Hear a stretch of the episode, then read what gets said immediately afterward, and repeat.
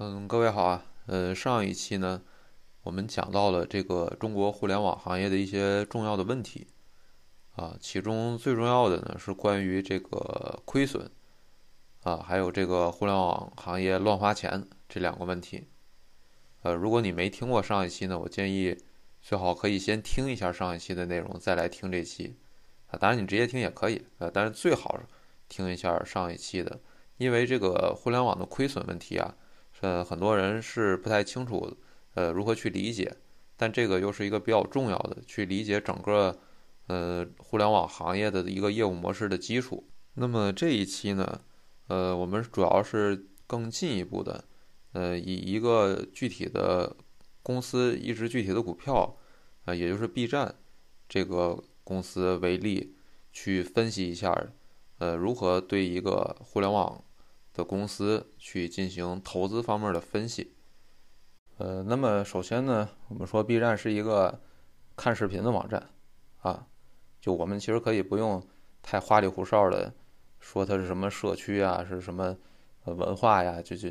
呃不用搞这么复杂，就是一个看视频的网站，就是一个给这些 UP 主和看视频的人搭了个网页儿啊，开发了个 APP 啊，让大家可以在这个平台上。呃，看视频啊，那么它最可以对标的产品其实就是 YouTube 啊，这个我们嗯不用多说啊，这个大家都能想到。那么它其次呃比较适合对标的呢，嗯，就是短视频网站啊，短视频网站。当然，短视频跟这个长视频差别还是非常大的啊，但是我们说它是一个呃其次可以对标的嘛啊，它肯定不如。这个 YouTube 是最呃适合的这么一个对标啊，我们找这个对标最主要的目的是为了啊，当我们分析这个公司的数据的时候，这数据到底好还是不好，我们得有一个坐标轴啊，得有一个做参考系啊，得有参照系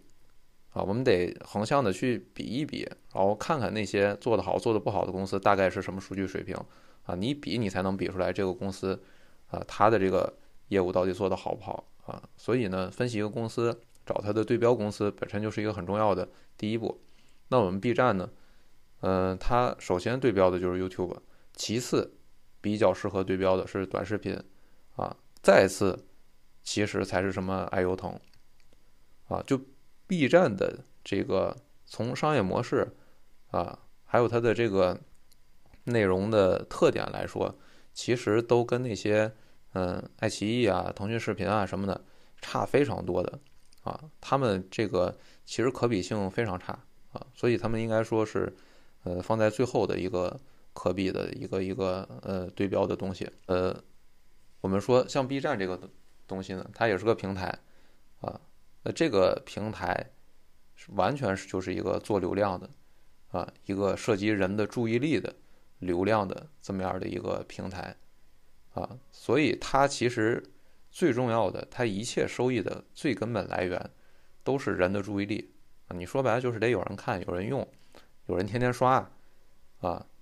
这个流量是它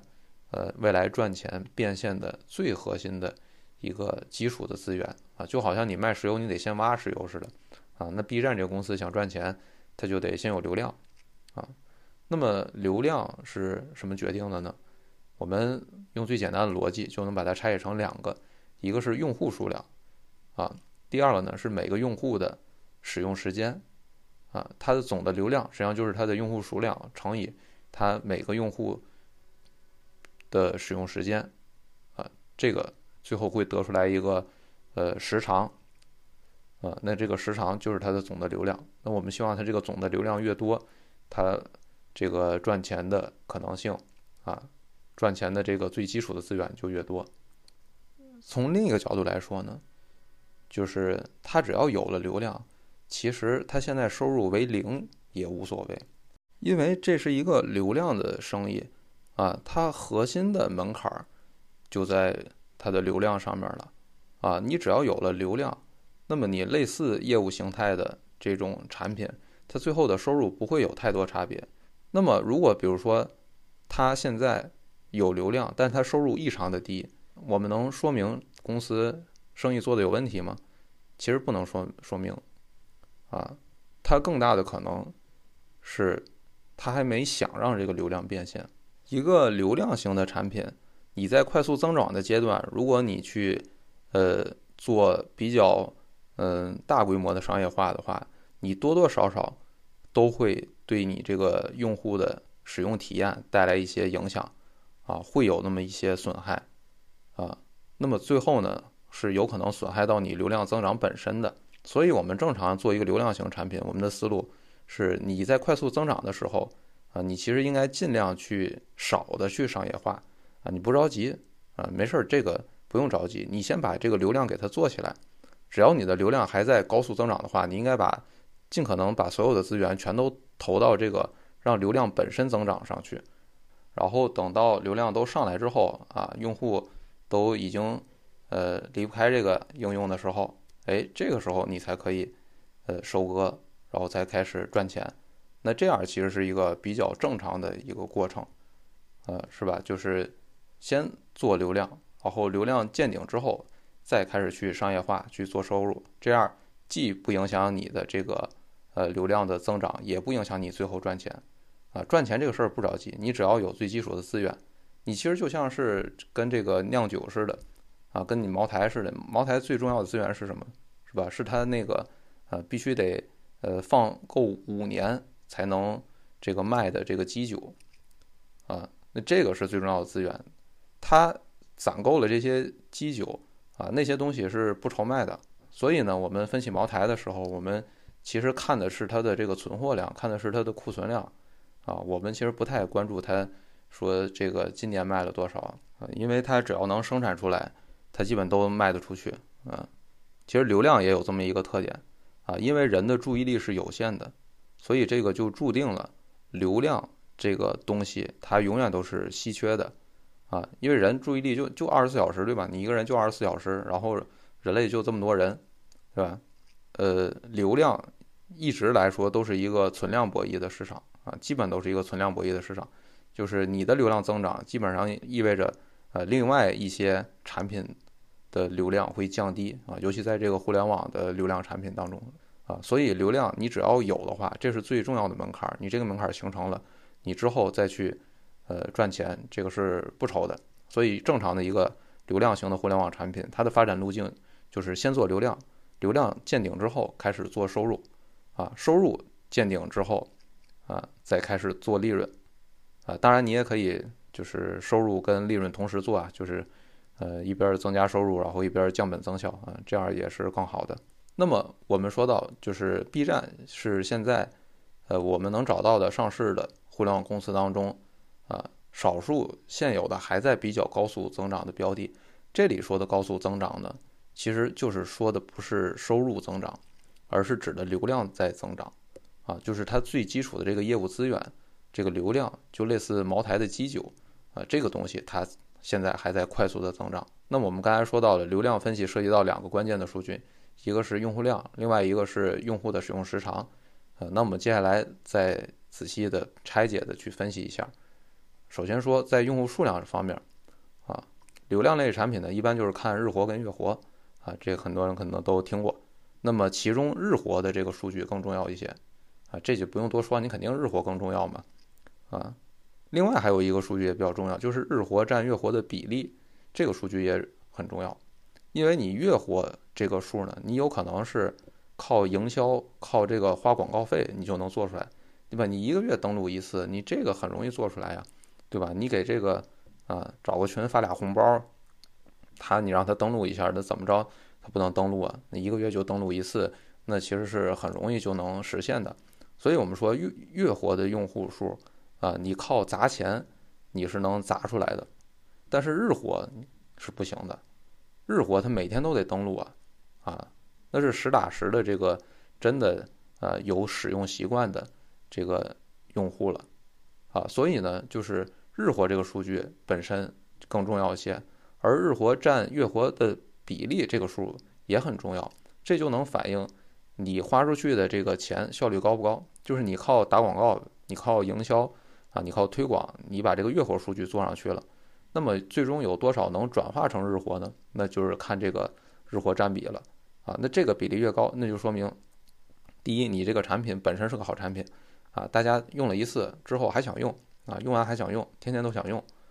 啊。第二呢，就是说，呃，你的这个推广的啊，花的这个广告费的效率也比较高，大文月活一下就能转化成最终的有使用习惯的这个用户。呃，那么我们目前看到的这个互联网流量类的产品呢，呃，首先 YouTube 没有日活数据啊，YouTube 的月活大概是二十六亿左右啊，到二二年四季度，嗯，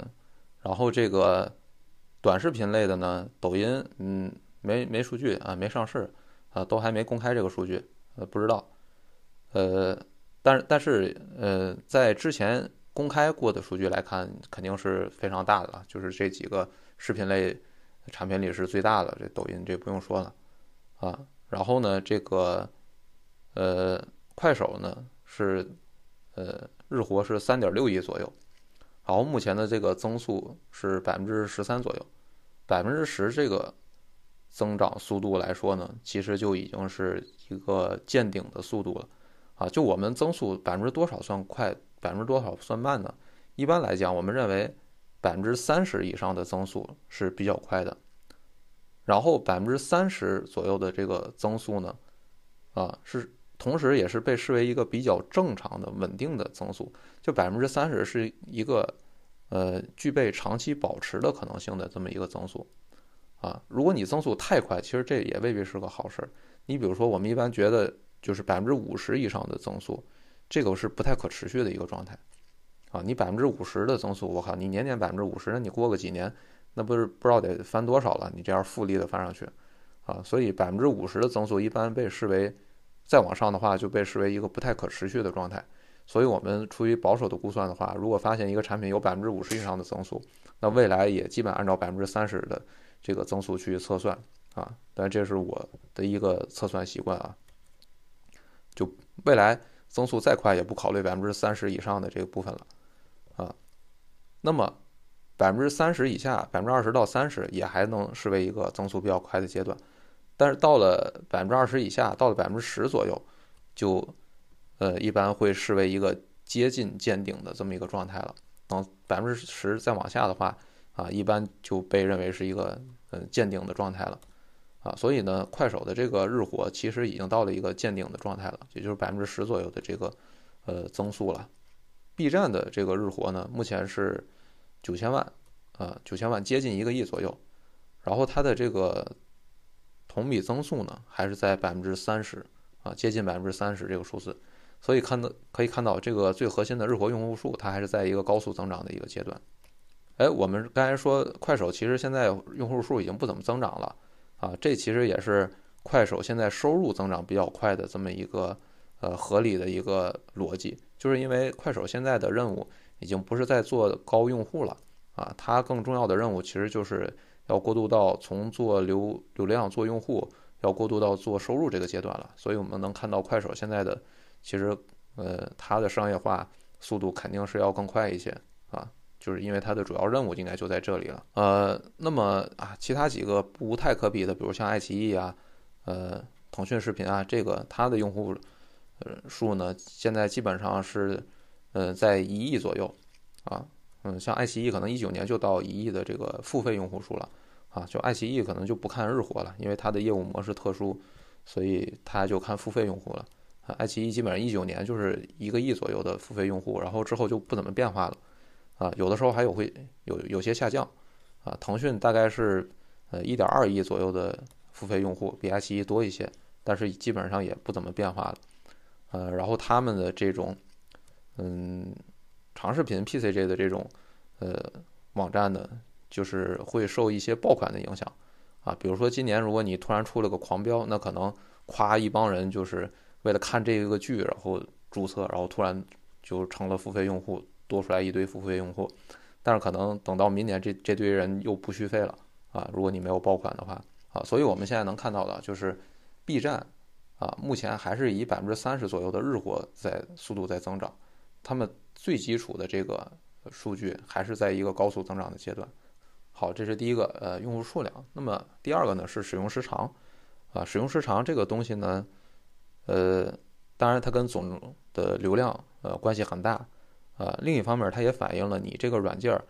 大家爱不爱用啊，这不用说了，你一天刷多少分钟在这上面啊，这个是肯定能反映你喜不喜欢用这个产品做的好不好的最重要的一个指标之一了啊。那么首先在所有的应用里面，平均使用时长的最长的一类不是微信啊，是短视频。啊，现在短视频啊，就是快手、抖音，是所有的这个移动 APP 里面使用时间最长的啊，比这个微信要长。啊，我们能看到快手，快手现在的使用时长是日均一百三十三分钟，啊，就是快手的这个呃活跃用户，平均每个人每天在上面刷两个多小时，这个其实是一个相当长的时间了，就是。你说你每天上班上多长时间？你刷俩小时快手，啊，刷俩小时短视频，我估计抖音可能更长。呃，那么对比之下呢，B 站目前它的这个日均使用时长是九十六分钟，啊，它这个成瘾性肯定是没有短视频强，呃，但也很多了啊，就你刷一个半小时，啊，就用 B 站的这些活跃用户，那一天能刷一个半小时，其实也很不错了。所以我们至少这一点来看，B 站虽然没有短视频这么。呃，这个成瘾，呃，但是这个产品其实也还是做的不错的。呃，那么我们说爱奇艺这些 PCG 业务平台也是因为业务模式没什么可比性啊，你登录上去是为了专门看剧的，啊，这没什么可比性，嗯，那就，呃，这个数据其实他们一般也不公布啊，呃，但是日均使用时长有一个问题，就是它这是一个比较有天花板的事情，就日均使用时长本身它不可能。啊，一年一年还百分之二三十增长，因为你人就二十四小时，啊，你还得上班，还得吃饭，还得睡觉，啊，你你空闲的时间没这么多，啊，它是有限的，所以呢，这个使用时长这个数据，它是一个有天花板的东西，而且这个天花板呢，其实是呃比较容易就达到了，你一旦达到之后，你不会有啥变化了。你像短视频一天刷俩小时，B 站一天刷一个半小时，我估计这已经到天花板了。啊，再多你这个就不上班了。这个，所以呢，日均使用时长这个东西，我们一般来说假设它是个常数啊，就是它现在做到一个比较高的话，我们就假设它以后不会再增长了啊。那么这样的话呢，我们所说的总流量的这个决定的因素，那就是呃日活用户数啊，这个是最重要的一个决定的这么一个因素。那么我们。刚才得到的这个结论就是，B 站现在应该说是，嗯，所有同类产品里面，呃，增长速度还是最快的一个啊，百分之三十左右的这个增长速度，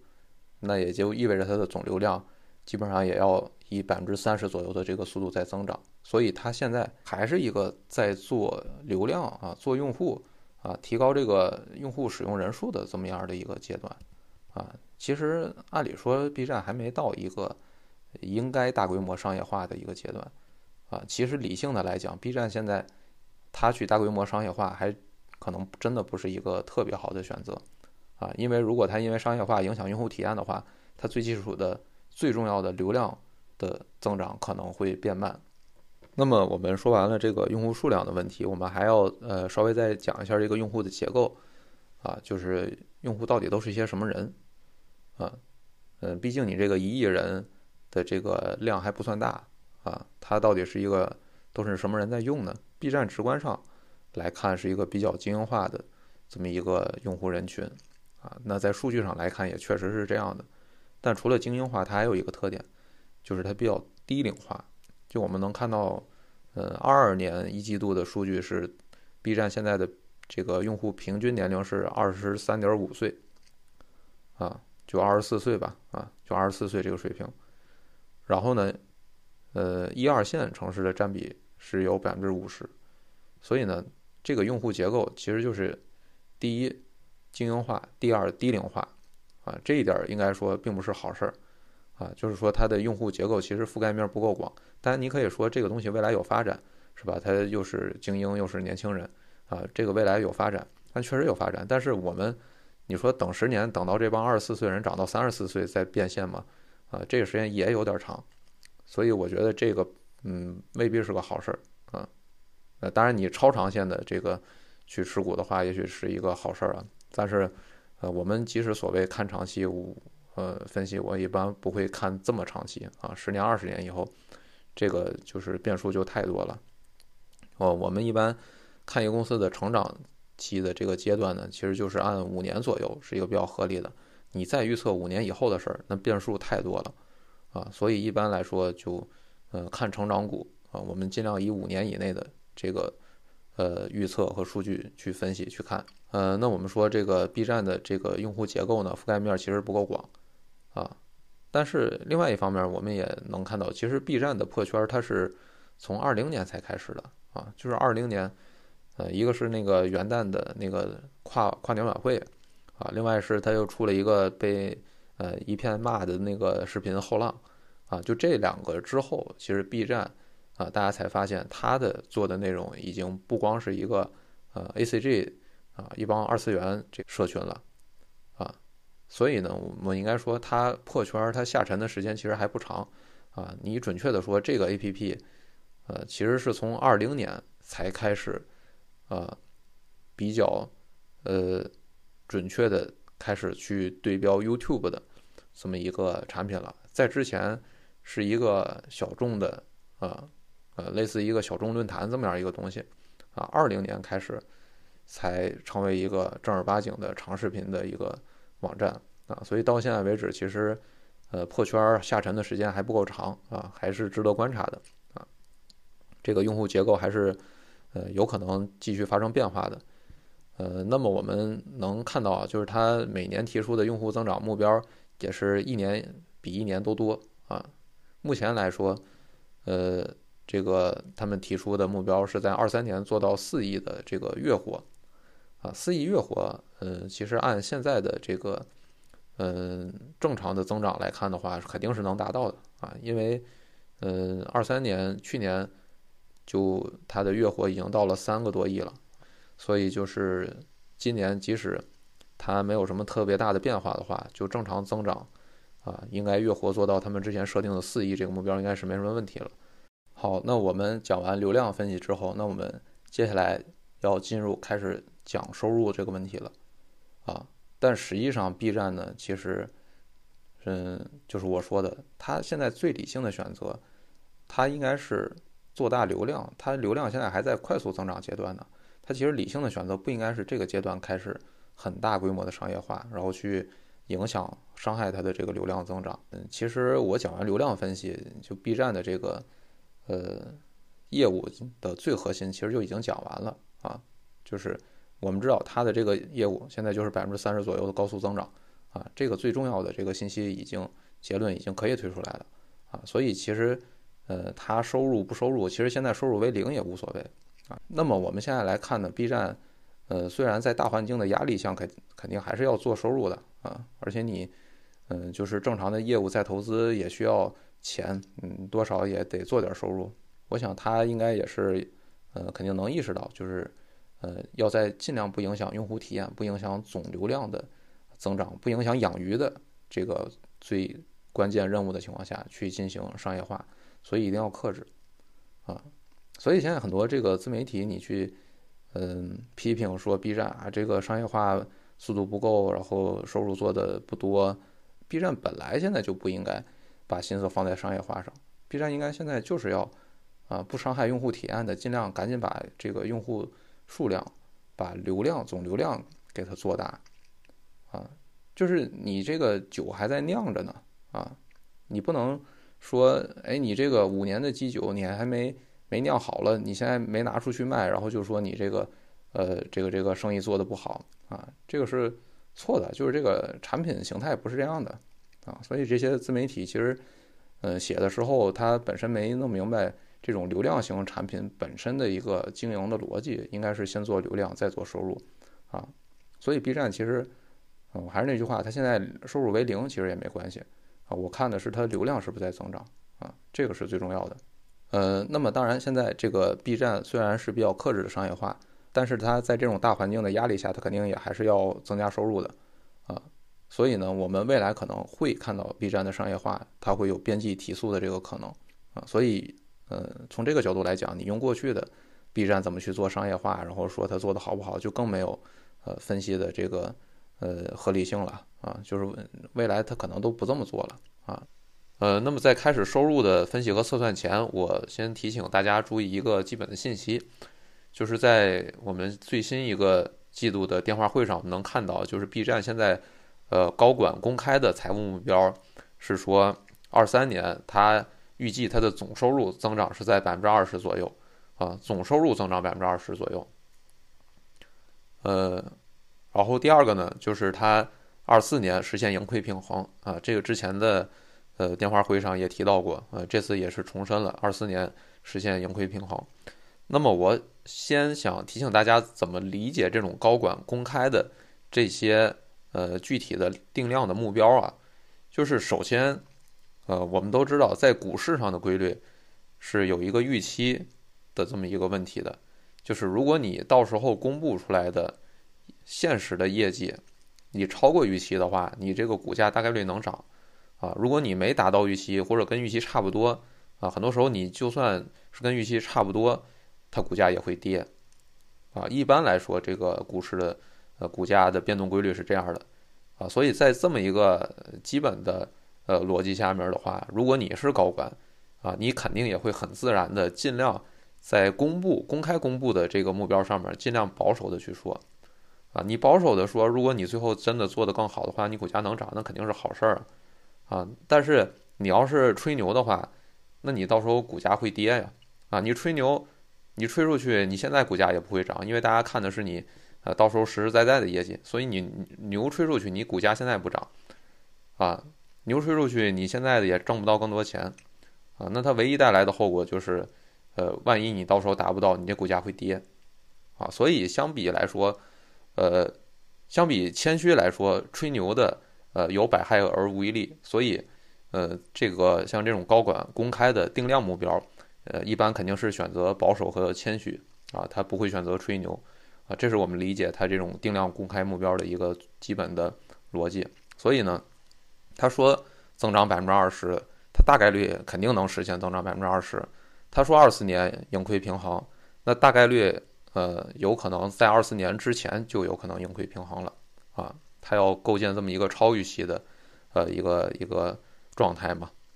啊，所以呢，我们接下来的测算，但我们基于，呃，就是为安全边际和保守的原则，所以我们，呃，在它的这个总收入测算当中，还是按照百分之二十它公布的这个数据去算，啊，这样安全边际更高一些，呃，那好，我们就开始正式讲这个 B 站的收入问题啊，呃，就是众所周知，B 站的收入构成非常复杂，啊，如果你去看一下 B 站的。呃，财务报表的话，你会能看到，呃，它不收入非常复杂，成本其实也很复杂，啊，但收入本身就很复杂，呃，它公公开的自己分类是分成了四个部分，啊，游戏业务、增值业务、广告业务和其他四个部分。那我们先来说广告吧，啊，这个其实就是最经典的一个赚钱方法，也是最好理解的一个赚钱方法啊。呃，而且广告这个呢，应该说是 B 站的，呃，各个竞标产品，不管是 YouTube 还是短视频啊，还是这个呃爱奇艺什么的，他们都有在做的一项业务，所以它的可比性也比较强。呃，B 站广告收入去年是五十亿，这里我首先要说一个很重要的点，就是它具体怎么做这个广告，其实并不是我们特别关心的一个点，就是它具体是怎么打这个广告，它是开机打这个广告还是？在信息流上面打这个广告，还是搜索呃竞价排名的那种广告，其实这些并不是我们特别关注的点。为什么呢？因为互联网广告，尤其视频网站的互联网广告，其实已经是一个很成熟的业务领域了。啊，就是这么多年下来，大家把这个呃视频网站的做广告的形式，基本已经探索的差不多了。啊，就哪种。广告这个用户体验好，用户体验不好，赚钱效率高，赚钱效率不高，啊，这些其实探索的都差不多了。就这个点上，啊，其实没有太多可以创新的点了，啊，就是你如果真的想去做广告收入，在这方面商业化的话，你大概率都是直接抄的，啊，就是过去已有的呃这些广告形式、这些业务模式，你直接拿过来抄就行了。你需要做的就是选到底抄哪个业务模式，呃，当然你要是真有本事去在这方面创新，然后你把单位流量的收入比例提高到一个远比行业平均水平还高的比例啊，然后还不伤害用户体验，你要能做到，那是你有本事，那你肯定呃很厉害，你有本事。但是我们作为投资角度去测算的时候，我们有一个最基本的安全边际的原则，就是那些靠运气、靠创新的事儿，我们当成不存在啊，我们就当不会出现啊。我们只需要做的是，就在过往已经成熟的这些啊广告模式当中，对应多少流量能创造多少收入啊。然后你选了哪些成熟的模式，你直接过来用，然后我再预测你到底在这种情况下能做好呃多少的收入，我最后。呃，再选一个保守的数去测算就可以了啊，这是我们站在投资的角度去测算的这么一个呃思考方式。我们不需要站在他一个业务啊，关心他能不能创新，能不能业务上搞一个大新闻这种，呃，我们不关心这个啊，我们只关心在保守情况下它能赚多少钱啊，这是站在投资角度的分析原则啊。而且我们往往是假设它是在一个正常还偏差啊中下等的状态下。啊，它能做成什么样就可以了。那么 B 站的这个目前的广告业务，我们从它的这个呃数据上其实能看出来，它现在最大的特点是，它并没有真正很努力、很认真的在做这个广告业务。就是它其实就跟我们刚才说的一样，它在广告这一块儿还是遵循了一个基本的，先做流量，先做好用户体验啊。然后比较克制的在做商业化的这么一个状态，那么我们怎么能知道它是主动克制的在做广告的呢？那我们可以从呃一个最重要的核心数据上能看出来，这个核心数据就是叫 ad load，就是 ad 呃 load，我们可以管它叫广告密度或者叫广告装载率啊，就比如说你看一个信息是吧，你刷个这个十条视频，然后。刷个十条视频的标题，然后它出来一条广告啊，那这个就叫百分之十的 ad load 啊，这个广告密度就这个概念。那么这个指标呢，实际上是代表了你广告库存的这么一个指标啊。广告库存，就我们比如说把你可以卖的这些广告的流量比作一个存货的话，那其实这个就是你生产出来多少存货的这么一个指标，就是广告库存的这么指标。你 ad load 越高。表明你可以卖的这些广告的存货就越多啊，那么这个要注意，这是一个完全主观决定的，就是你 ad load 高的话，你自然会影响用户体验，对吧？你刷十条，结果九个广告，那肯定影响用户体验，对吧？但是你刷一百条才出一条广告，那用户可能就是当成觉觉得都都没有意识到啊，那这样就不影响用户体验。所以这个呢，最终是一个你自己选择，你到底要牺牲多少用户体验。啊，然后赚多少钱的这么一个问题，这是一个主观决定的。那么从呃过往的经验来说呢，一般社交类的产品，还有偏私域流量的产品，它的 ad load 一般会比较低。啊，你社交嘛，你跟人聊着聊天，你光出个广告，你体验肯定非常差，对吧？啊，所以这种比较偏私域、偏社交的产品，ad load 的一般的经验来说都是百分之呃二到百分之五左右。那么你的媒媒媒体新闻类的这种，呃，在这种比较偏公域、偏内容、偏新闻类的产品当中，对 ad load 的容忍度会高一些。一般来说是百分之八到百分之十五，是一个比较合理的一个数字啊。也有很多的这个呃实验就研究发现，超过百分之十五的这种 ad load 的话啊，基本上它是会开始影响你的用户的这个呃正常的增长了。啊，就是会出现用户超正常的流失啊，如果超过百分之十五的话啊，这个是在各类 APP 啊、各类产品呃做出来的测算的一个平均数吧啊，所以我们一般来说下限啊可能低的话百分之八啊，大家不会有什么感感觉，好超过百分之十五以上，那用户基本上就是能接受的一个上限，那超过的话你就会呃付出损失用户的代价，呃，比如像大家。呃，这几年体验越来越差的知乎啊，它的 ad load 基本上是接近百分之十五了啊。我们能看出来，这个就是呃它的这个广告广告密度非常高啊，已经快达到了上限了啊，就让大家感受到已经不爽了。那么我们看 B 站的这个 ad load 的指标是多少呢？它在二二年一季度的电话会上，呃说的，B 站的 ad load 基本长期是保持在百分之五左右，啊，百分之五左右，也就是比我们刚才说的正常的百分之八到十五的百分之八的下限还要低的这么一个水平，就是百分之五这个水平啊。所以呢，从这个指标能看出，B 站的广告其实它还没开始想往大的做了，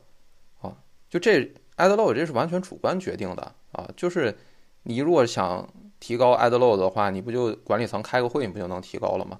啊。所以呢，这个东西不涉及任何核心竞争力，也不涉及你要搞什么创新研发之类的这种东西，这完全就是你主观决定的，啊，所以我们可以从这个主观决定的 ad load 这个指标的如此之低啊，百分之五，远低于正常水平的下限的这个数据，能看出来 B 站的广告方面的商业化就一直都是比较克制的一个状态，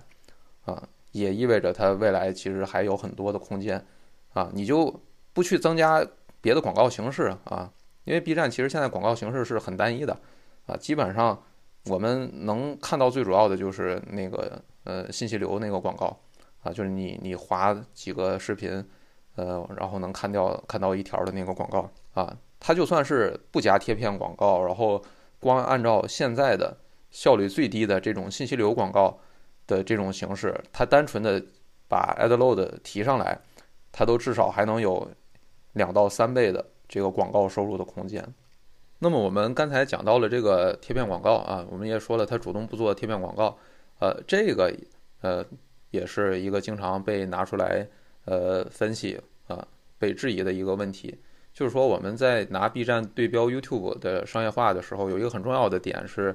，YouTube 现在的主要广告收入是靠做贴片广告啊，就是你看它视频之前，它要给你放个几秒钟的呃那个。呃，广告主的这个视频啊，然后你才能点开看这个广呃看这个视频啊。YouTube 主要是靠这个呃方法啊，然后把广告收入做的比较高啊。然后呢，B 站这个号称是不做贴片广告啊，这是一个对 B 站呃一个比较普遍的商业化方面的质疑啊。但是我就想说，B 站不做贴片广告。是他自己主动说的、主动公布的啊，他主动选择的。但是现在很多的这个分析，就反过来把它当成了一个他的限制啊，或者说把它当成了一个他不能做啊。但这是实际上是他自己主动说不做，而不是说他不能做的一件事儿。就是他虽然承诺了不做贴片广告，但是呃，我想说，就是企业家的话真的能信吗？啊，就是我们这么多年。对吧？被骗了多少轮了已经，对吧？你就这些政治家、企业家说的话，呃，大家真的觉得有多少是可以相信的呢？啊，这个世界上最不值得相信的话，就是政治家和企业家关于长远目标的承诺，啊，这个应该说是最不值得相信的话。我觉得很神奇的一点就是，你很多自媒体就是把这个管理层说过的这类话，居然当成了一个 B 站的。一个竞争劣势，或者说是他不能做的事儿啊，就我不知道为什么，就是这些天天这么爱诛心、这么爱骂企业家的自媒体啊，反倒在这件事儿上这么愿意相信企业家说过的话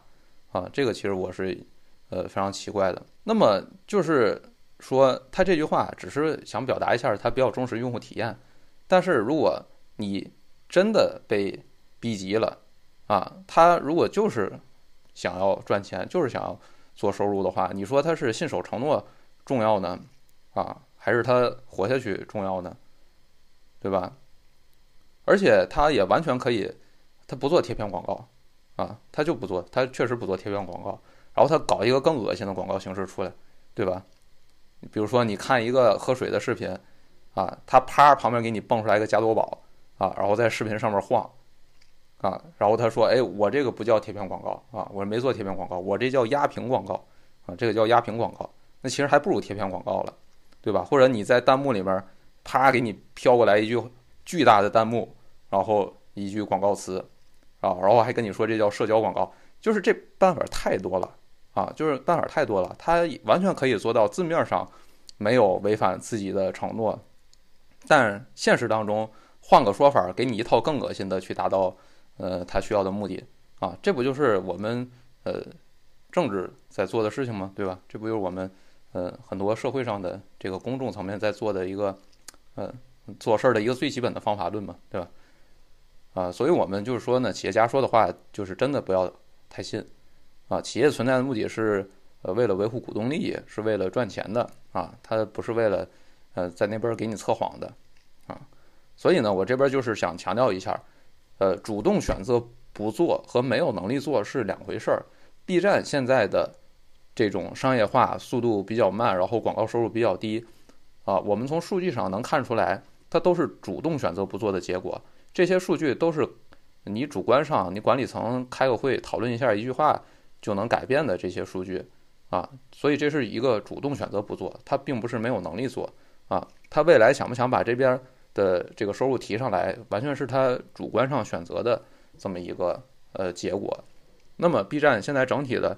啊，第一呃广告形式少，第二广告密度低啊，这实际上都是好事儿啊，这意味着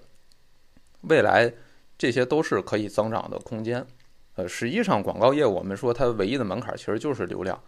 啊，你只要有了流量，你怎么去折腾这些流量，你就直接去照抄那些成熟的业务形态，你最后都能赚到收入，啊，你只要不傻，啊，其实你比较傻，你去多雇点这个人，你把，呃，挖几个别的团队过来，你怎么着都能把这事儿，呃，做出来，啊，你唯一需要克服的事情呢，呃，其实就是要脸这个事儿，啊。而要脸对于企业家来说是最容易克服的啊，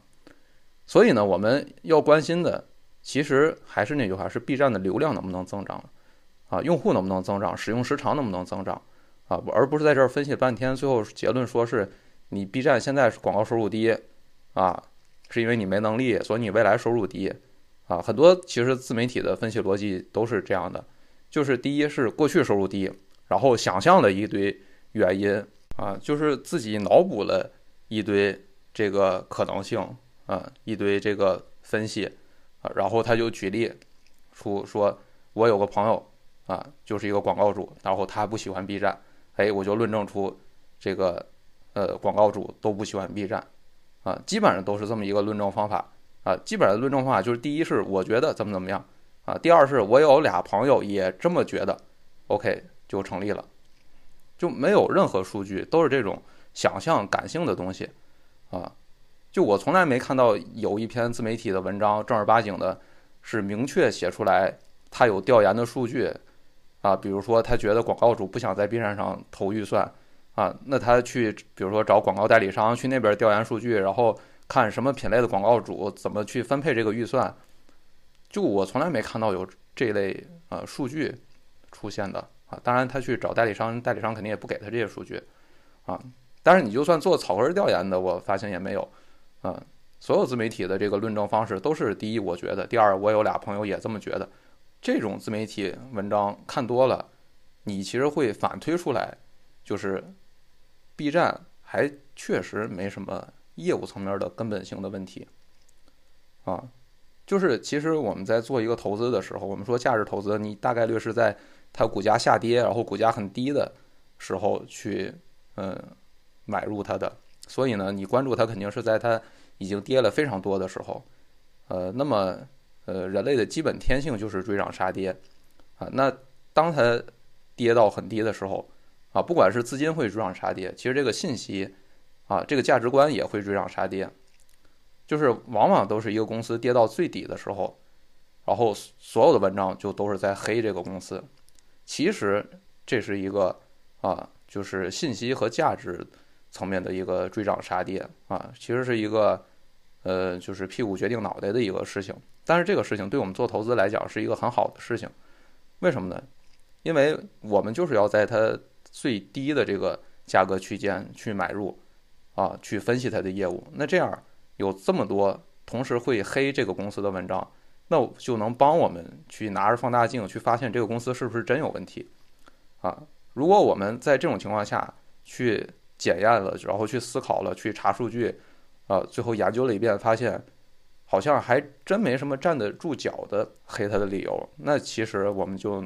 更能放心的去知道这个公司业务本身没问题，是市场的错误定价导致了它的股价下跌。嗯，好，那么这个呢，就是关于 B 站的这个。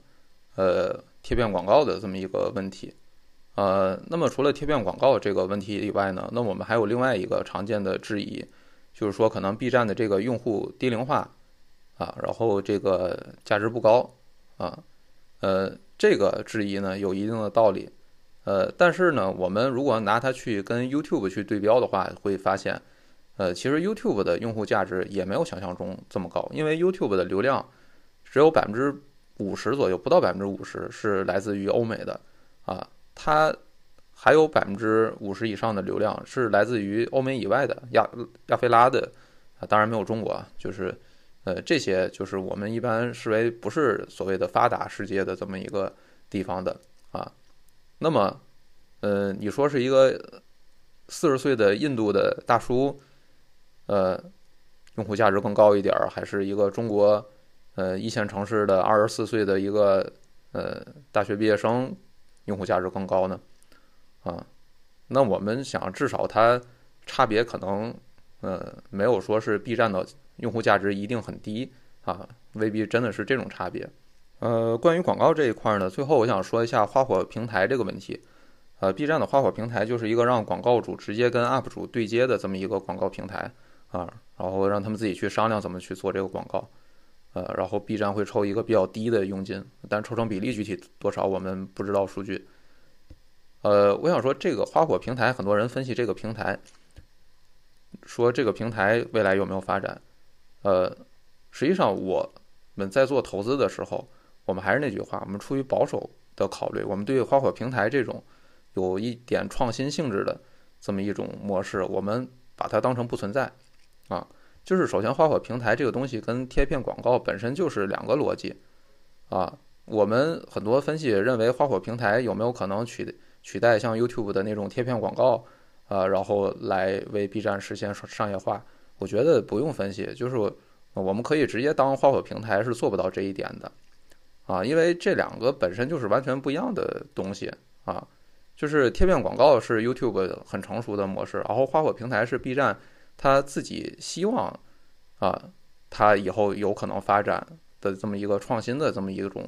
呃业务模式啊，应该说，如果他真能做成了，肯定是一个好事儿啊，因为这种方式相比于贴片广告，你当然是能让 UP 主赚的更多了啊。你贴片广告，你可能分一半给 UP 主，你花火平台，你肯定是得分大头给这个 UP 主啊啊，那就是可能百分之八九十以上的要分给 UP 主的。但是这个呢，对广告主来说相对会，呃，比较重一些啊，对 UP 主的这个创作压力也会更大一些，呃，所以呢，这个东西是一个在长视频网站来说是一个相对新的这么一种试验，嗯，如果它真能做成的话呢，其实它最后最好的状态就是能实现，呃，广告主跟 UP 主一块儿通过做一些有创意的视频来实现做广告的目的，这样呢就能。又不影响大家用 B 站的用户体验啊，因为你还是看到了一个很好玩的视频，然后同时还能把广告给做了。那这样的话，那肯定是最后你，呃，B 站 UP 主还有广告主都能实现这个，呃，很好的这个这个回报啊。当然，当然这个你付出的成本、时间成本、呃，精力成本也非常大。所以呢，这它是一个呃试验性质的一个东西吧。那我们在。测算的时候，我们不考虑这种东西将来真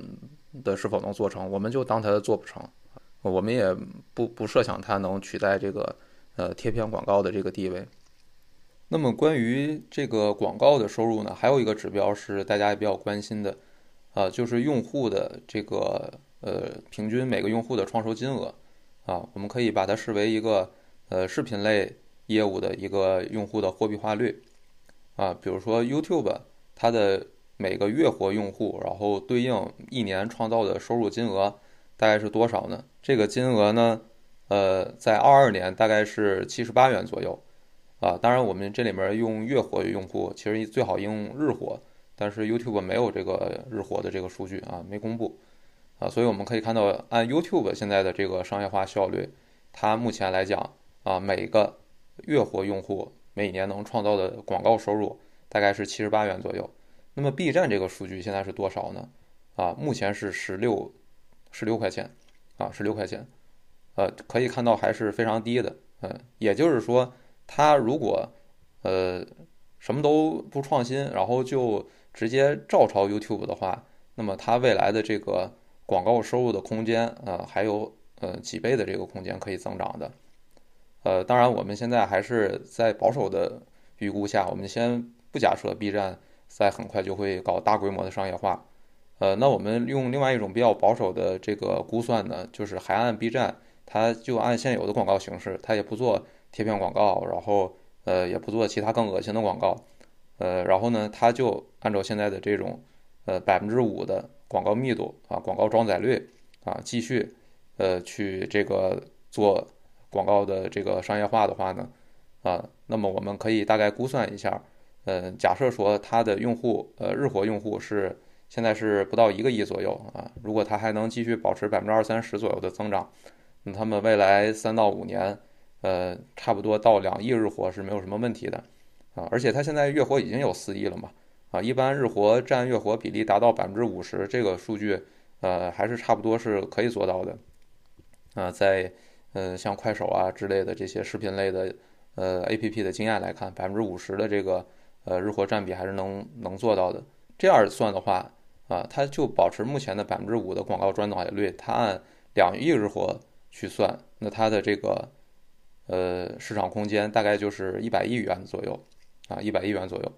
啊。如果它还按一亿日活算呢，呃，但是把它这个广告的装载率稍微调高一点，调到一个正常平均水平，比如调到百分之十啊，那大概还是一百亿左右的水平啊。所以我们可以得出一个基本的呃一个测算区间，就广告这部分业务的收入。啊，我们按相对比较保守的，它未来发展的一个市场空间的天花板啊，我们就就算呃眼前能看到的未来三五年的一个市场空间，大概就是一百亿左右啊。如果它到时候呃它这个开始搞什么贴片广告或者更恶心的广告，然后就呃疯狂的去赚钱做商业化的话，那大概做到三百亿是没有问题的啊。这都是按照呃目前已有的成熟产品的经验来。呃，推算是这么一个水平啊，那这部分我们可以给它一个一百亿到三百亿的市场空间啊，在未来三到五年的呃这么一个数据，呃，这个是广告业务这部分的收入的一个分析啊。那接下来我们分析这个增值业务这部分，呃，增值业务呃很多互联网公司的收入分类里都有增值这个业务项目，呃，其实每个互联网公司它自己定义的增值业务都不太一样。那么 B 站它自己定义的增值业务主要是包括四个部分，第一个是呃付费会员，也就是他那个大会员啊，就是你付钱才能看的那个呃电影啊，然后动漫啊这些动画片儿这些东西，这部分呃业务模式呢就跟爱奇艺啊、奈飞啊什么没有任何区别。然后第二个呢是直播业务啊，就是直播打赏啊，你给主播直播打赏。然后嗯第三个是哔哩哔哩漫画。嗯，一个看漫画的 APP。第四个呢叫猫耳，呃，猫耳这是一个 B 站出的一个听有声书的这么一个呃 APP 啊。呃，那漫画跟猫耳这两部分呢，应该说收入呃占比是非常小的，我们基本上可以忽略不计了啊，我们就当它不存在吧。主要是这个大会员跟直播这两项啊，那其中呢又以这个直播为最主要的这个收入来源，当然具体每个部分收入到底是多少啊，它没公布啊，这个我们。嗯，只是大概根据它数据，呃，大概这么呃推算一下它的占比，应该直播占最大头，然后其次是呃付费会员，呃占这个大头，就这两个部分。呃，那么会员业务目前我们唯一能看到的一个定量数据呢，就是它二二年末目前的付费会员数大概是两千一百万左右，啊，然后同比增速是百分之六左右，呃，应该说增速已经非常慢了，啊。已经非常慢了，呃，这个跟 B 站可能不太，呃，花资源去往这方面投入有关系。那么不投入的，呃，这个我觉得在过去来说，你不投入这块业务是有道理的，呃，那我们一会儿会分析为什么有道理。那我们可以看一下同行业的啊，比如像爱奇艺、像腾讯、像奈飞他们的这个用户数目前是一个什么水平呢？啊，B 站是两千万，那爱奇艺跟腾讯会员现在基本上，呃，腾讯的这个视频。会员数基本上现在都是一个亿左右，呃，那么对应我们知道这个 PCG 内容的全世界的最头部的，那肯定是奈飞，对吧？这不用说了啊，就是 Netflix。那奈飞的会员数是多少呢？啊，它的数是两亿啊，两亿的付费会员数，呃，而且这个数据已经连续几个季度不怎么增长了，所以奈飞的这个会员数呢，我们也可以视为它也已经进入了一个比较稳定的状态了，啊，那么我们可以看到奈飞会员，它全世界呀才两亿左右，然后你爱奇艺、腾讯现在就是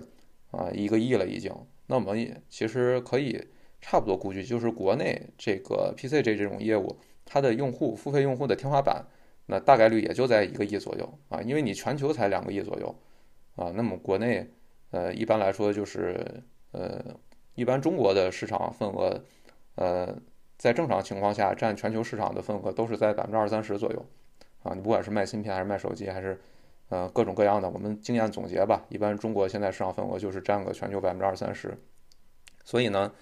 嗯，爱奇艺、腾讯这个一亿左右的。会员数，我们可以判断，就是 PC 这一业务在中国用户数的一个天花板，基本上就是这个数了，啊，所以以后我们不用指着他们再有什么用户数的增长了。呃，优酷我们知道现在其实基本上已经是属于比较边缘化了。呃，另外一个可以参考的就是芒果 TV 啊，芒果 TV 它的会员数多少呢？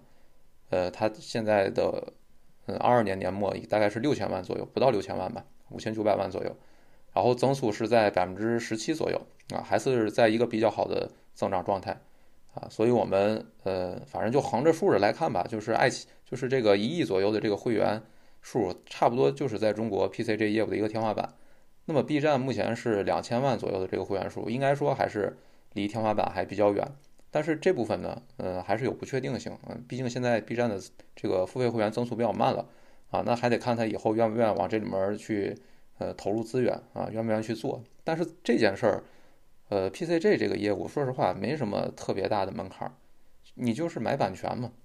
对吧？你主要就是靠增加你的这个版权库，然后来呃吸引用户嘛，对吧？人家想看，人家一搜，你甚至都不用管他是不是你已经有的用户，人家一搜这个想看的内容，那大概大家都知道，那都是呃哪个平台有，然后就去哪个平台看嘛。如果特别想看的话，就。不得不在这个平台充钱，啊，所以这个行业，PCG 这个行业就是受你呃内容库的啊，你的版权储备的影响啊，这是最关键的影响。那个你出不出爆款，我们刚才说了，它是一个对你用户只是一个偶然性的影响。我们看数据就能发现，你就算能出爆款的话，你那个爆款过了一段时间之后，你的用户数还是会下来啊，所以那个爆款没有特别大的一个意义，尤其对我们估值这个东西来讲。啊，你可能短线能炒一番，但是这东西对长期的呃估值其实不会有特别大的影响的啊，所以我们不用把这个 PC 这个内容，然后被这些呃企业被被被这些平台忽悠成认为是他们自己制作内容是最大的核心竞争力，不是，完全不是啊，他自己制作爆款，这完全是一个带来用户的偶然增长，除非他有本事一直爆款一直爆下去啊，但目前我们人类。啊，你就算是迪士尼也做不到，是吧？你天天爆款，对吧？那不可能，这个这么厉害。嗯，内容这个事情啊，内容本身它最大的特点就是，嗯，不确定性特别大，就是波动特别大。啊，如果有个爆款，那就赚飞了。啊，但是也有可能你一直出不了爆款。啊，这个也是为什么之前我们中国的证监会不太喜欢让内容类的行业企业上市的。最重要的原因，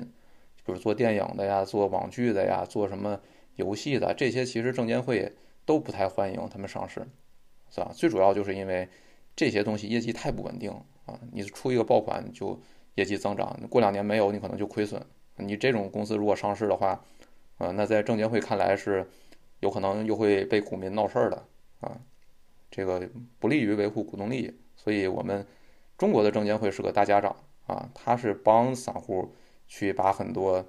这个有可能呃业绩很不稳定或者有可能骗钱的这种企业都挡在门外的，那这个就是一个更大的问题了。这我们中国特色注册制的一个问题。嗯，我之前的博客也有讲过中国特色注册制，呃，大家有兴趣可以再去听那个博客。呃，那么我们还是说这个呃内容制作呃这一块儿。我们不要管他自己有没有出爆款的能力，我们看的就是他自己的版权储备够不够，这是核心竞争力。这个意味着你只要肯花钱，你肯往里面砸资源，大概率最后这个业务是能做起来的啊。其实门槛不高。那么我们中国的 PCG 行业啊，其实最大的问题在之前，并不是说内容做的不够好，或者用户数不够多。我们用户数已经很多了。我们中国的 PCG 行业之前最大的问题是会员费太低啊，就是大家在打价格战啊。就不管是爱优腾啊，还是后加入的 B 站，之前最大的问题其实就是会员单价太低了啊。这个我们可以之前找一个数据就能看出来。我们知道奈飞啊，奈飞是一个正常赚钱的企业，它不跟中国互联网公司似的都呃亏损换增长啊，它就是一个呃利润率还不错的一个企业，大概百分之十五到百分之二十左右吧啊。那么奈飞的会员费在二二年我们看到的数据是平均。每个月，呃，每个会员呃的付费金额是九十九十块钱啊，换算成人民币是九十块钱左右。那么爱奇艺是多少呢？啊，爱奇艺在去年啊，也就是二二年啊，注意去年爱奇艺还实现盈利了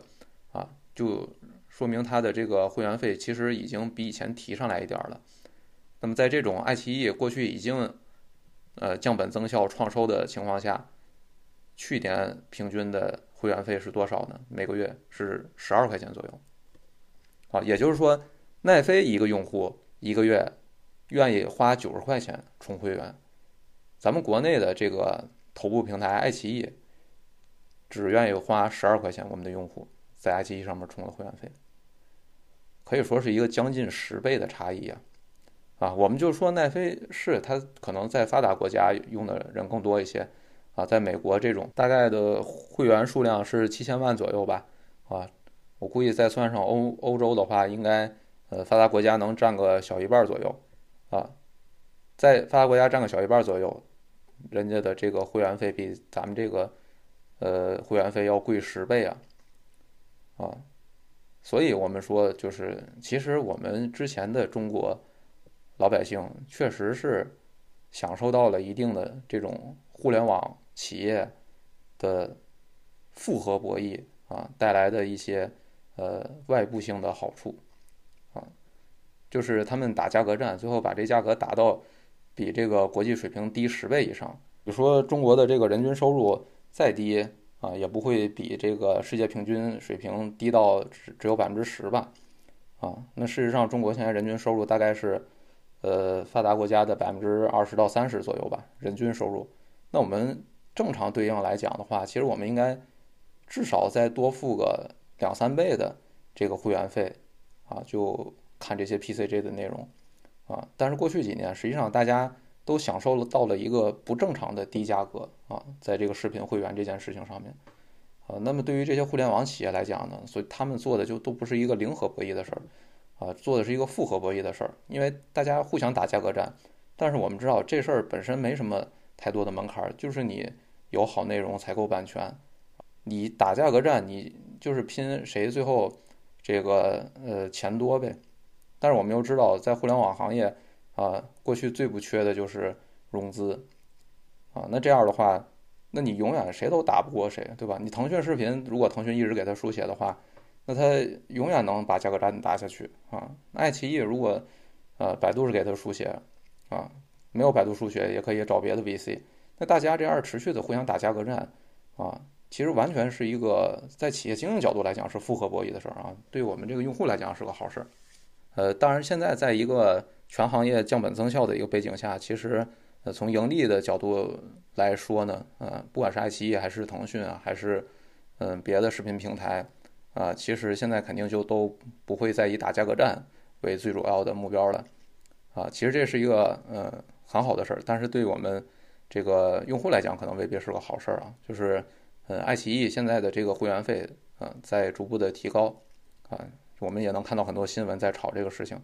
啊，其实这个在企业经营角度来讲，它都不是说是一个好事儿，只是一个从不正常回归到一个正常的状态。呃，那么我们还可以看到，就是爱奇艺，呃，它这个会员费，嗯，目前大概是十二块钱左右，啊，然后呢，它价格提到多少？是一个比较正常的盈利状态呢，啊，我们还是可以用奈飞来对比一下，奈飞的这个毛利率是百分之四十左右，啊，那么爱奇艺目前的毛利率是百分之二十六左右。呃，我们做一个简单的测算，我们就能算出来，它的收入在成本不动的情况下，收入大概在提高到从十二元提高到十五元左右，那么它的这个毛利率就能接近奈飞的这个百分之四十的水平了啊。所以其实我们呃就是每个月充会员就从十二块钱变成充十五块钱啊，基本上就可以让爱奇艺啊让国内的整个 PC 这个行业回归到一个相对正常的水平了。另外一方面，我们还可以参考这个芒果 TV 啊，芒果 TV 呢，因为它是在 A 股上市的，呃，所以呢，它呃对这个盈利的要求是比较严的啊，它不能以亏损的状态上市，呃，这是之前我们那个呃国内的这个上市的规定嘛，啊，所以芒果 TV 从一开始它就没有选择打价格战这个策略，它从一开始就想，呃，就是保持一个正常的利润率。那么芒果 TV 二二年它的会员呃月均收入大概是呃十四点七元左右啊，接近十五元啊。从这个我们也能侧面呃验证，就是说呃目前国内 PCG 这个行业，只要会员单价提高到每月十五元左右，呃毛利率就能提就能提高到一个呃接近奈飞百分之四十左右的一个正常水平啊，而且是完全能达到的啊。你充十二元跟充十五元，这个应该不会有。呃，太本质的区别吧，就不会不至于让大家说十二元愿意充十五元就这辈子都不再充了。所以呢，我们可以把十五元作为一个呃国内 PC 这行业呃一个未来的呃而且很快就能达到的这么一个平均单价的水平。B 站，呃，我们刚才说它以前不是很下功夫投入这部分啊，没有大规模采购版权。我觉得这种做做法，在过去那种大家都打价格战的呃情况下是合理的。呃，那么未来随着整个这个 PCG 行业它的利润回归到一个正常，我觉得 B 站它也有足够的理由啊，继续把这部分呃往多了投入啊，做到更好啊。当然，B 站我们说它最后能不能做到啊爱奇艺这个水平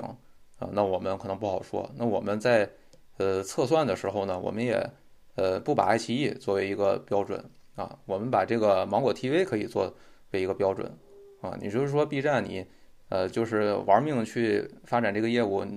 做不过爱奇艺，你还做不过芒果 TV 吗？啊，我觉得还是，呃，有希望能至少达到芒果 TV 的水平的。啊，那芒果 TV 目前的这个会员数大概是六千万左右嘛。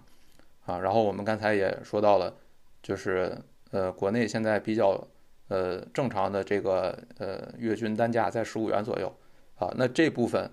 呃，假设我们说 B 站未来几年能发展到接近芒果 TV 的水平。呃，那它的这部分呃市场空间收入大概在一百亿左右，啊，我们简单的一个算术就能算出来，应该是在一百亿左右。下面呢，我们继续讲一下这个增值业务，另外一个占更大头的就是直播这个业务，啊，直播按理说呢，就是它不是什么新的业务形态了，啊，这是一个也是商业模式非常成熟的一个老业务了，啊，从多少年开始就是有那个移动端能看视频，开始这个直播的。呃，业务就是很多互联网产品首选的呃变现的方式，呃，具体来说就是刷礼物啊，付费啊，送大火箭，呃，那么我们说直播这个业务，目前来看呢，它呃本身没什么太大的问题，主要有一个外部风险，就是之前呃国家出台一个七十八号文的规定，就是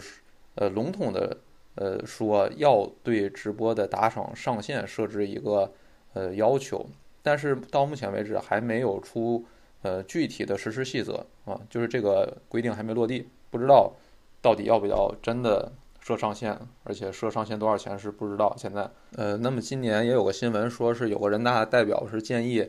呃，日打赏上限是设定在一百元，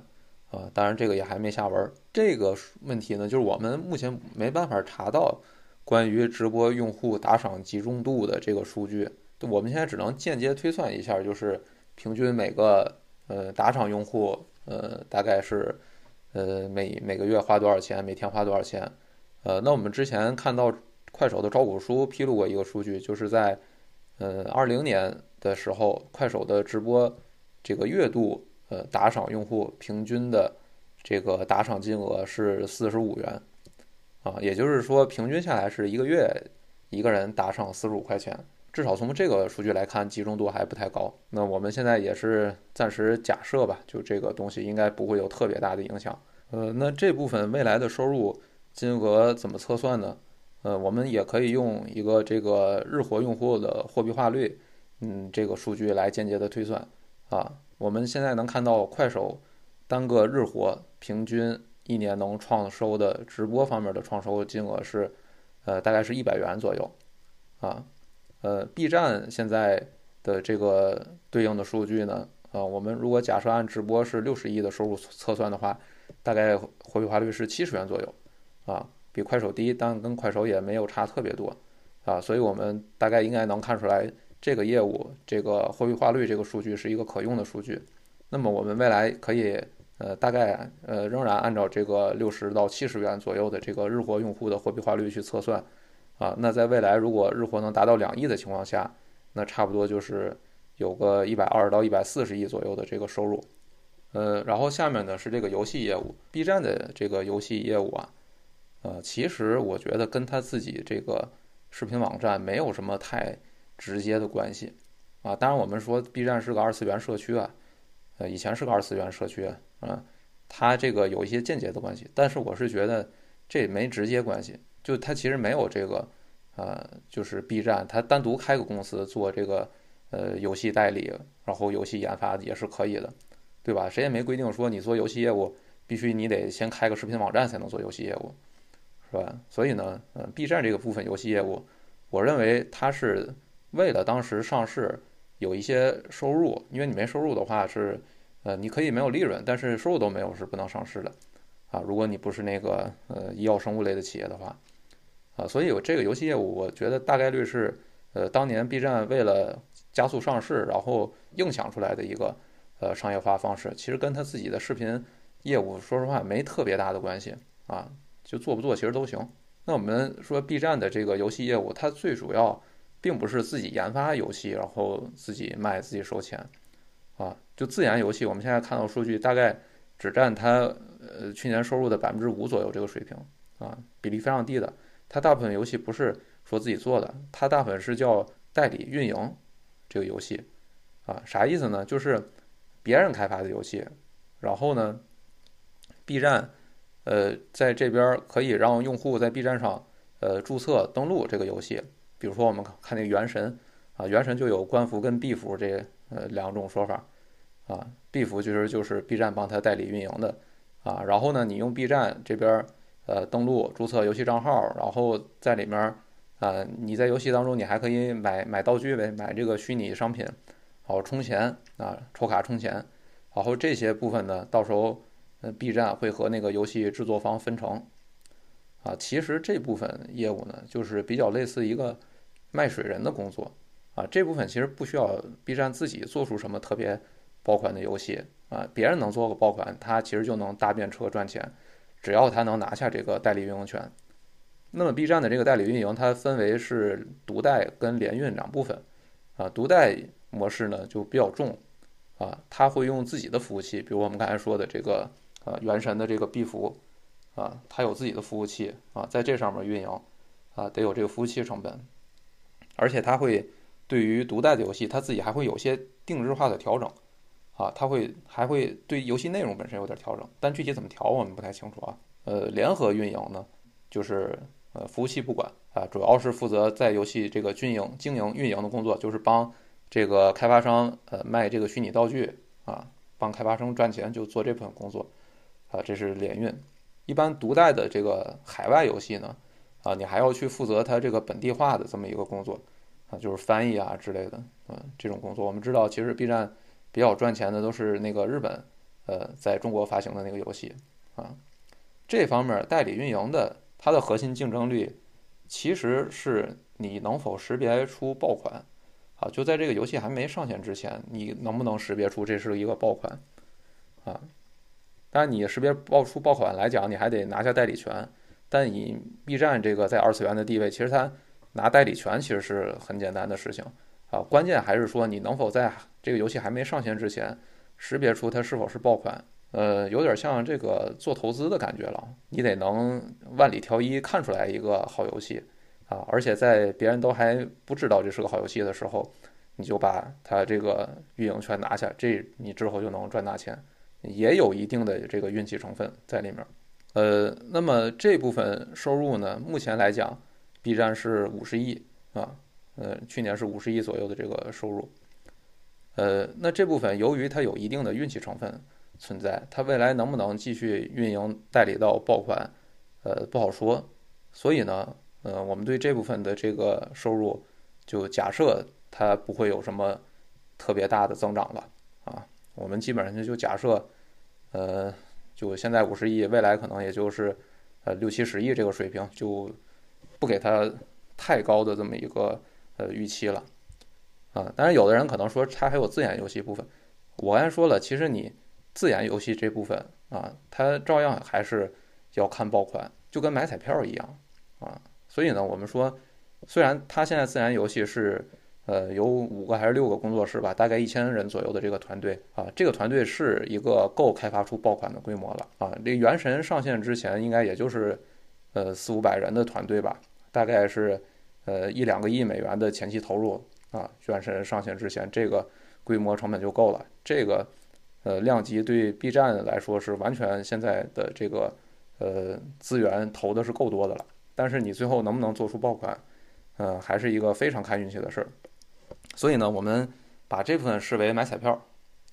啊，就是如果我们买了 B 站的股票，我们本身不期待它一定有什么爆款游戏出来，啊，但是你买了这股票，你就当买了一个游戏的彩票，万一它以后真能研发一个像《原神》、像《王者荣耀》这样的爆款出来呢，那你不就是中彩票了吗？那我们又都知道，这种一个爆款游戏出来，那这个呃，这个这个赚钱的效率还有规模，那那完全是不可想象的。啊，你再造一个腾讯出来都有可能，啊，所以我们把这个部分就是视为这个彩票啊，嗯，买股票等于买彩票，呃，但是整体我们在呃现在给它测估值的时候，还是按比较保守的这个方法去测，就是不太考虑它以后有什么大增长的游戏业务。呃，最后一部分是这个，它叫其他业务，财报上分类叫其他业务，主要呢其实就是呃一些电商贸易。啊，比如卖一卖什么二次元手办啊，就有时候你能看到那个，比如你总看这个某个动画片儿，它可能就给你推一个这个动画片儿的手办的一个广告啊，嗯，主要是卖卖卖这些东西，啊，还有一些比如电竞赛事的转播权的授权啊，啊，就这些东西乱七八糟吧。那么这部分呢，呃，我们从财报数据看来说是赔钱的，啊，是赔钱的，啊，这部分未来应该会逐步的砍掉。呃，四季度的电话会上也说了，就这部分，二三年的收入目标是降低百分之二十到三十，啊，这部分是以后估计就逐步的就不打算做了。嗯，好，那么收入的几个部分我们都分着讲完了，我们整体做一下收入的一个测算。啊，我们知道整体收入二三年的管理层预期是百分之二十的增长，啊，那么也就是要达到两百六十亿左右，这可以说是一个最保守的估计啊。我们知道管理层的。公公布出来的肯定是尽量保守啊，啊，那么从长远来看呢，也就是未来三到五年的这个水平来看，我们假设它的这个呃日活还能按照百分之二三十的这个水平增长，啊，应该日活增长到两亿是没什么问题的，啊，那么广告的收入呢，弹性会相对大一些，从一百亿到三百亿都有可能性，主要的决定因素就是它到底有多迫切的想要赚钱。啊，如果它足够迫切的话，它就直接撕破老点，然后抄 YouTube，啊，做贴片或者不做贴片，做个比贴片更恶心的广告之类的，这肯定都是，呃，能达到这个水平的啊。那么增值业务呢？我们刚才测算，会员大概是一百亿左右，直播大概是一百四十亿左右，啊，整体大概是两百四十亿左右的这么一个水平。然后游戏这部分业务呢，我们假设它就不增长了，啊，或者顶多再增长个百分之二三十这种水平。啊，也就是六十亿元左右这个水平，那我们最终可以算出一个区间，就是未来三到五年，它的这个收入啊，差不多能增长到四百到六百亿左右这个水平。那么反过来看呢，呃，这种水平大概五年的呃 CAGR 就是年化增长率，差不多就是百分之二十到百分之二十五，啊，跟这个用户量的增长和收入率的增长基本都是匹配的。所以，我们这部分收入最后测算下来，唯一需要得到的一个结论，就是它未来三到五年啊还能继续按照百分之二十到三十左右啊，可能没有三十吧，百分之二十五左右的这种增长率继续增长。OK，我们能得到这个水平就够了，因为这个增长速度啊，年化增长速度是它呃之后给它算估值的一个最最重要的这么一个参考的指标。当然，你肯定是增长率越快，你这个呃估值越高嘛。但是我们说了，如果你增长超过百分之三十或者超过百分之五十的话，那太高了，我们视为不可持续的啊。所以我们其实就是看我们分析一个企业它。未来五年，它的这个收入最快最快的增长，我们就给它顶到头儿，就设它是百分之三十的增长，这样我们才能做到一个比较安全边际的一个水平。那么 B 站从它的这个收入潜力来看，是能达到这个水平或者接近这个水平的。